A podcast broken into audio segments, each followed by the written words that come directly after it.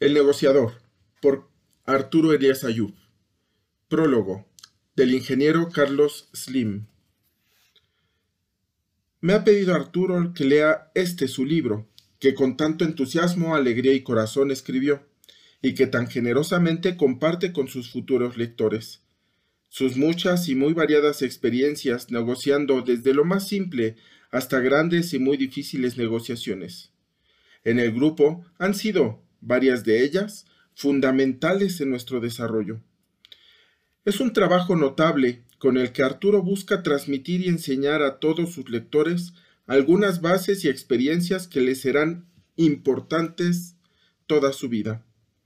Así, Arturo, quien fuera un mal alumno y que por su inteligencia, curiosidad e hiperactividad se aburría y distraía en el salón de clases, resulta ahora un gran maestro con este corto, ameno y sustancial manual para negociar. En su sentido más amplio, incluyendo el, empresarial. El libro comienza con el mensaje más importante, dedicar nuestra mayor atención a la familia, a nuestro matrimonio, a la convivencia con nuestros hijos, así como a nosotros mismos. La vida familiar es un enorme soporte y motivación para nuestra vida profesional, social y empresarial. Plantea también la pregunta que dice que le han hecho tantas veces. ¿El emprendedor nace o se hace? En mi opinión, querer etiquetar y definir a un emprendedor de manera tan radical y excluyente es un error. El emprendedor nace y se hace. Toda la vida y todos los días aprendemos de todos de los éxitos que son estímulos callados y aún más de los errores que son frecuentes y hay que buscar que sean menores. Es teniendo emociones y pensamientos positivos con optimismo firme y paciente que siempre tendremos frutos. Emprendedores somos todos, y cualquiera que sea nuestra actividad. Ama de casa, profesor, empresario, campesino, agricultor, obrero, albañil, profesionista, gobernante, político, policía, comerciante, financiero. En fin, cualquiera es un emprendedor. Hagamos nuestro trabajo con responsabilidad y compromiso social. En esta nueva sociedad tecnológica, los países progresan y sustentan su desarrollo en el bienestar creciente de todos. Este gran y ameno mensaje de Arturo los invitará a reflexionar y a aprender. 12 de octubre de 2020. Ingeniero Carlos Slim. Hay que dejarles un país mejor a nuestros hijos, pero también mejores hijos a nuestro país. Ingeniero Carlos Slim. Introducción. Esto no es un juego, pero me encanta jugarlo. Si hay un lugar en el mundo en donde un niño es capaz de aprender a negociar antes que a, leer, es ahí. Nos encontrábamos, Joana, mi gran compañera de vida y yo, en el mercado de Jan el Jalili, en el Cairo. En ese histórico recinto fundado en 1382, como te has de imaginar, se han hecho millones y millones de negociaciones, así que podría ser una especie de tierra prometida para todos aquellos viajeros que, como a mí, les encanta negociar. Comprar, vender, buscar, en fin, hacer negocios. El calor era insoportable. Llevábamos varias horas caminando entre puestos repletos de vasijas de cobre, tapetes, lámparas y todo tipo de antigüedades.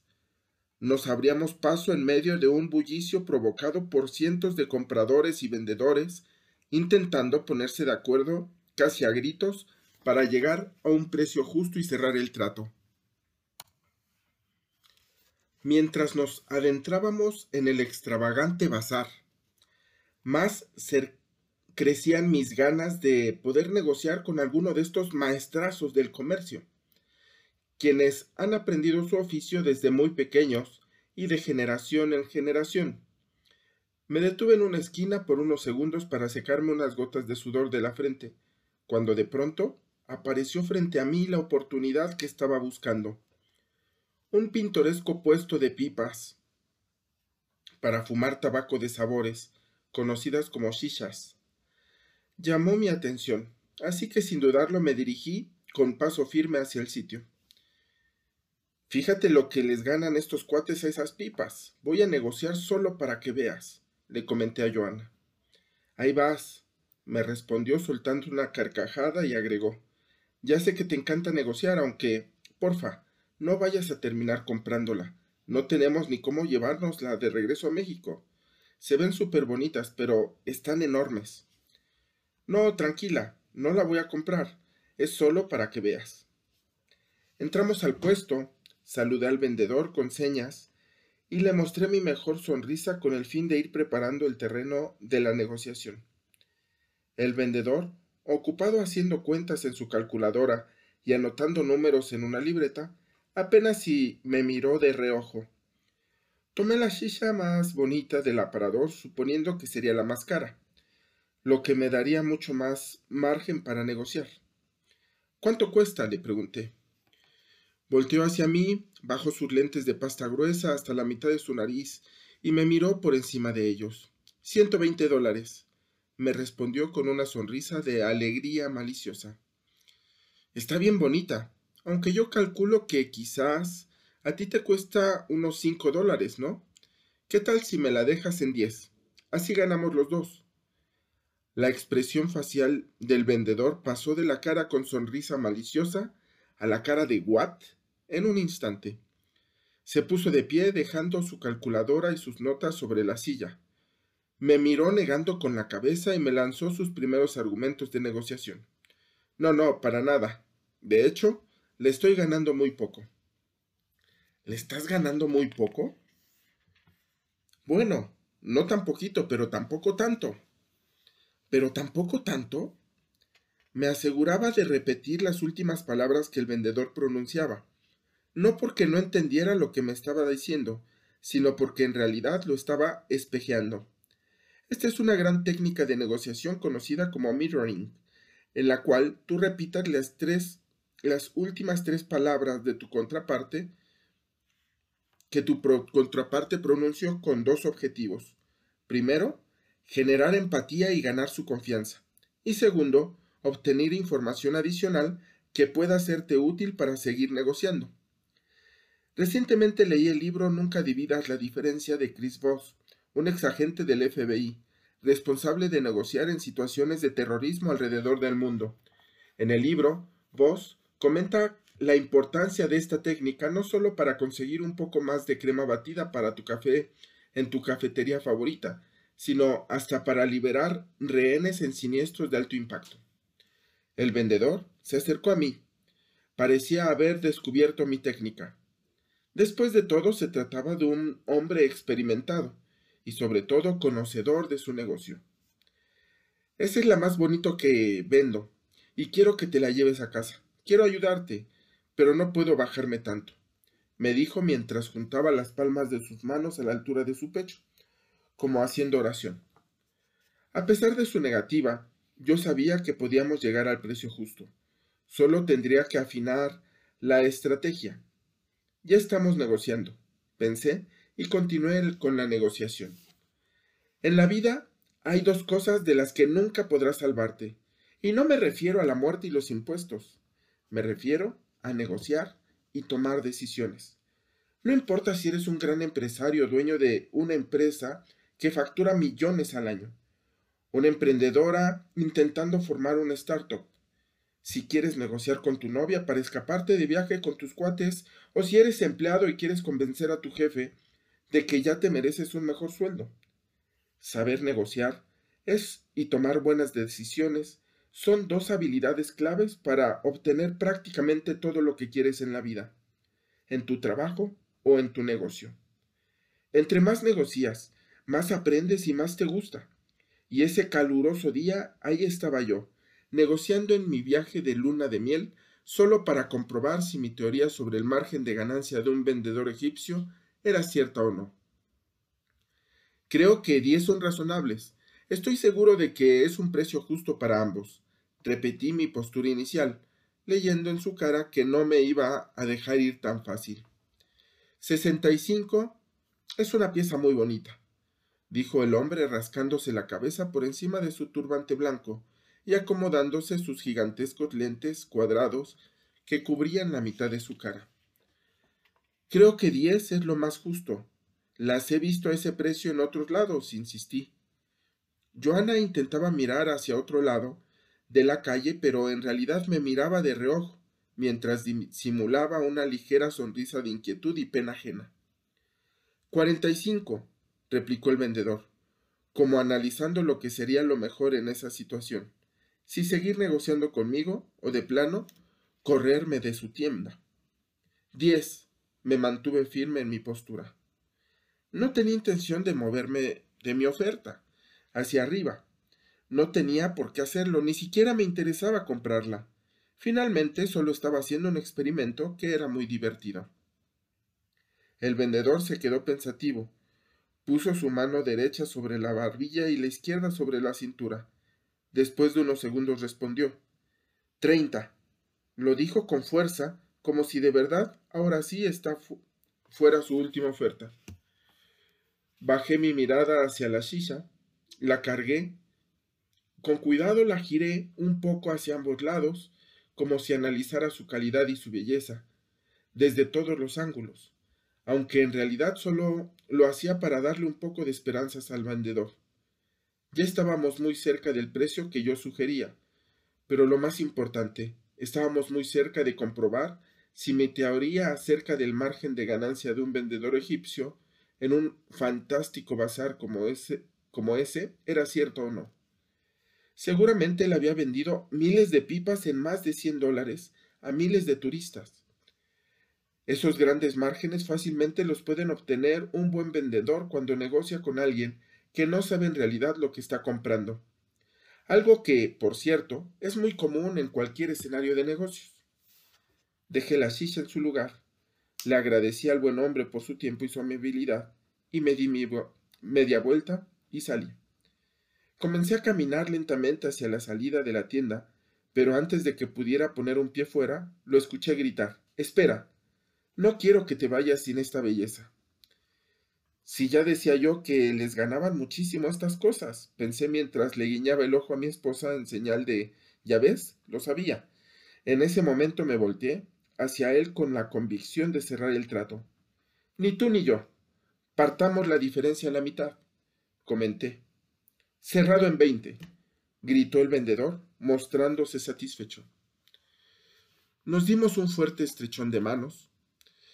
Nos quiso ver la cara de turistas, le dije a Joana al salir de la tienda, feliz con mi pesada shisha en los brazos y con una sonrisa de oreja a oreja, lo cual me duraría casi nada.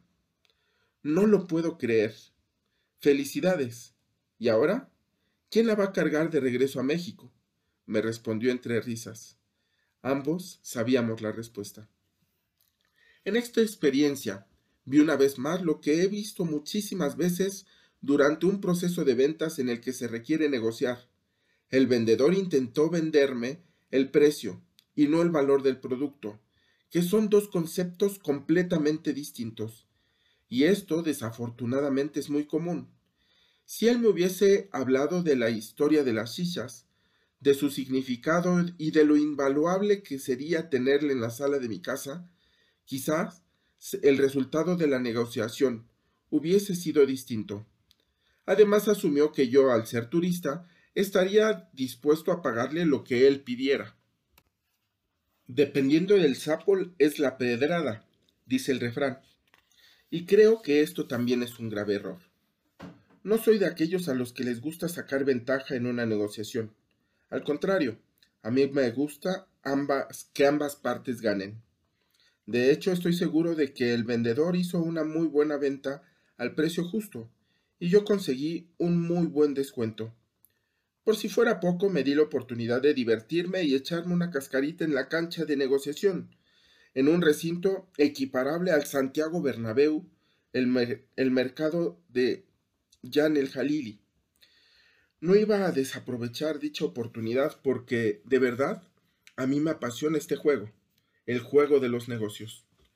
No solo porque es divertido y me reta, sino porque los negocios generan prosperidad y desarrollo y empleos dignos y que se convierten en bienestar para las familias y para un país entero. Y claro, al llamarle el juego de los negocios, lo hago simplemente como una simpática analogía, porque siempre ando comprando las, comparando las reglas de los deportes con los que se usan en el, en el ámbito de los negocios, aunque en la vida real, hacer un negocio nunca será un juego. Más bien hay que tomarlo con mucha disciplina y seriedad. O sea, lo que te quiero decir es que yo todo el tiempo estoy jugando. Siempre estoy negociando y tomando decisiones, incluso cuando estoy de vacaciones. Mientras todo el mundo se fija en si la cama del hotel es cómoda o la alberca está bonita, yo pienso en la cantidad total de cuartos que tiene, calculo el porcentaje de ocupación, cuánto cobran por habitación, cuántos serán de sus costos operativos y cuántos empleados tienen en la nómina, para al final llegar a la conclusión de si el hotel es o no un buen negocio. Mientras todo el mundo compara un souvenir para compra un souvenir para tener un bonito recuerdo del viaje, yo estoy negociando con el vendedor de los souvenirs, porque más que comprarlos, lo que realmente disfruto es negociarlos. Pero no creas que no disfruto también de un bonito paisaje, de un restaurante, de un museo interesante o sobre todo del tiempo con mi familia. En fin, el punto es que para mí el juego nunca se acaba. Jamás se escucha el pitazo del árbitro indicando el final del partido. A veces puedo sentir que estamos en muerte súbita o que nos vamos a penales, pero el juego siempre continúa, todos los días. Y como también soy un apasionado de los deportes, en especial del tenis y del fútbol, cuando menos me doy cuenta, ya estoy reflexionando y comparando ambas cosas. El tenis, por ejemplo, es un deporte muy, em, muy de emprendedores, porque en la etapa temprana de un emprendimiento el partido se juega casi siempre con un solo jugador en la cancha, el emprendedor. Al principio es un camino muy solitario, con muchos oponentes difíciles de vencer, a quienes tienes que enfrentar tú solo. El fútbol, en cambio, se parece más a la etapa madura de un negocio, en la cual ya se tiene un equipo bien conformado de trabajo en sincronía por un objetivo. De hecho, es imposible ganar en los negocios sin un buen equipo. Eso sí, a pesar de estar respaldado por ese gran equipo, a veces se gana y a veces se pierde, en unas ocasiones me ha tocado ser el que vende la shisha con descuento y en otras el que la compra. Literal. Pero lo importante es disfrutar del juego, lanzarte a la cancha de tu negocio con pasión y sobre todo aprender de lo bueno y de lo malo. Para ello, debes entrenar todos los días, prepararte en estas dos habilidades tan importantes, saber negociar y aprender a tomar buenas decisiones. Y aunque nunca es fácil, el tiempo y la experiencia te van curtiendo y poco a poco empiezas a hacerlo mejor, como todo un atleta. Aunque te aseguro que siempre te enfrentarás a un nuevo oponente, a alguna situación a la que no te habías enfrentado antes, y ante lo desconocido, muchas veces tendrás que arriesgar, porque definitivamente en los negocios el que no arriesga no gana. ¿Cómo lo sé? porque yo mismo he perdido varias veces por no arriesgar o no hacerlo lo suficiente. En una ocasión me encontraba de viaje en Nueva York y un amigo me llamó para invitarme a tomar un café y presentarme a unos de sus colegas que acababan de lanzar una aplicación y necesitaban capital. Como mi amigo es muy inteligente y hábil para los negocios, pensé, debe de ser interesante.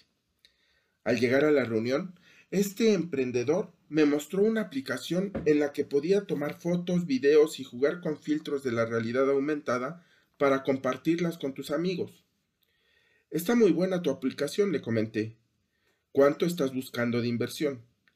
Cuando me dijo el monto y el porcentaje que estaba dispuesto a ceder, sentí que se me atoró el café en la garganta. Aunque disfruté mucho la charla con él, decliné la oferta y me fui a casa con la conciencia tranquila de habernos ahorrado una buena lana. Durante el viaje de regreso nunca me sentí con esa incómoda sensación del qué hubiera pasado si. Pero más adelante, el tiempo me haría plantearme esa incomodísima interrogante, aunque la respuesta para estas alturas del partido ya era bastante obvia. Aquella aplicación que ese día rechacé hoy se llama Snapchat y el, y el valor actual de la inversión que me pedían se habría multiplicado casi por cien. Sin duda, esto te puede pasar a ti y puede volverme a pasar a mí. ¿Cómo saber entonces diferenciar, identificar grandes oportunidades para tomar decisiones acertadas? En realidad, no existe una respuesta concreta a esta pregunta. Lo único que te puedo asegurar es que lo mejor que puedes hacer para minimizar el riesgo de una mala decisión es nunca dejar de prepararte y de aprender, porque como dicen por ahí, hasta al mejor cazador se le va la liebre. Así que por favor, nunca te desanimes. Fracasos y malas decisiones habrás, habrá muchas. Y esta justamente, y esta justamente es la, una de las reglas no escritas del juego.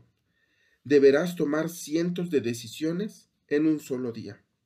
Algunas serán buenas y otras no tanto, pero la experiencia, pero la experiencia hace al maestro. Al principio de mi carrera, yo tomaba decisiones de forma mucho más rápida, pero también de forma mucho más impulsiva. impulsiva.